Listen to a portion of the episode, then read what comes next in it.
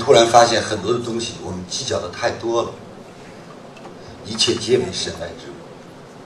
就像老师说的，把它吐出去，那不属于我们。我们这么漂亮，我们这么优雅，我们的生命这么的短暂，每一秒都应该去感受喜悦，每一秒都应该陶醉在幸福的海洋当中。我们哪有时间去生气？